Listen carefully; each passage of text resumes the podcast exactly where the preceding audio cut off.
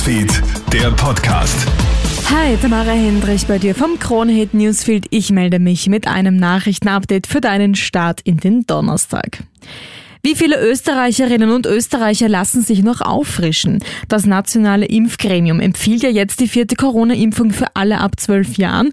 Bis jetzt galt die Empfehlung nur für alle ab 60. Kinder zwischen 5 und 11 Jahren sollten zumindest zu Schulbeginn grundimmunisiert sein. Das wären drei Impfungen. Experten fürchten allerdings, dass es enorm schwierig wird, die Bevölkerung von der Notwendigkeit der Auffrischung zu überzeugen. Immerhin hat sich die Regierung über den Sommer zum Thema Corona völlig ausgeschwiegen. Das hat dazu geführt, dass außer der Impfung nichts geblieben ist, so Epidemiologe Hans-Peter Hutter von der Med-Uni Wien. Contact Tracing gibt es praktisch nicht mehr. Der zweite Punkt ist, dass wir fast alle Hygieneregeln ja auch über Bord geworfen haben. Und was leider Gottes nicht in allen Bundesländern funktioniert, ist das Testen. Wir haben kein Testsystem und von daher bleibt eigentlich nur eine Säule übrig und das ist die Impfung und das ist jetzt letztlich die Schlagrichtung, in die es geht.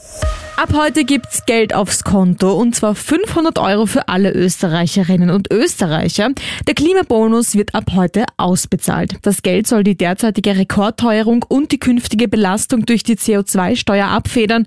Für Kinder gibt es jeweils 250 Euro extra. Voraussetzung für den Klimabonus, du musst ein halbes Jahr durchgehend in Österreich gelebt haben. Das Geld kommt entweder direkt per Überweisung, wenn du mit Kontodaten bei Finanz Online registriert bist, oder in Form von Sodexo-Gutscheinen. Rentner bekommen es über die Pensionsversicherung. Alle Infos dazu findest du auch auf kronehit.at.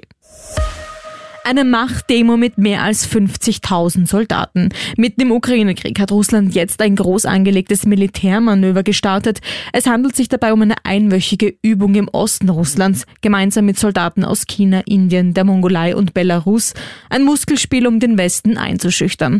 Doch zeitgleich sollen ukrainische Truppen jetzt mit einer Großoffensive im Osten und Süden der Ukraine begonnen haben. Mithilfe der vom Westen gelieferten Waffen will man die russischen Truppen zurückdrängen. Ob das gelingt, ist der derzeit völlig offen, sagt Militärstratege Gerald Kahner. Es sind auch die Quellen relativ knapp dazu im Moment. Die ukrainischen Streitkräfte haben da mehr oder weniger eine Art Nachrichtensperre verhängt. Und die nächsten Tage werden zeigen, wie machtvoll diese Gegenangriffe sein werden, beziehungsweise ob sie sich wirklich zu einer Gegenoffensive ausweiten.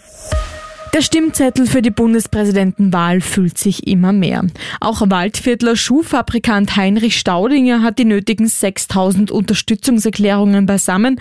Damit sind es mit dem amtierenden Bundespräsidenten Alexander van der Bellen insgesamt sieben Kandidaten. So viele standen noch nie zur Wahl. Das war's derweil von mir. Alle Updates checkst du dir wie immer im Kronehit Newsfeed oder online auf kronehit.at. Krone Hits, Newsfeed, der Podcast.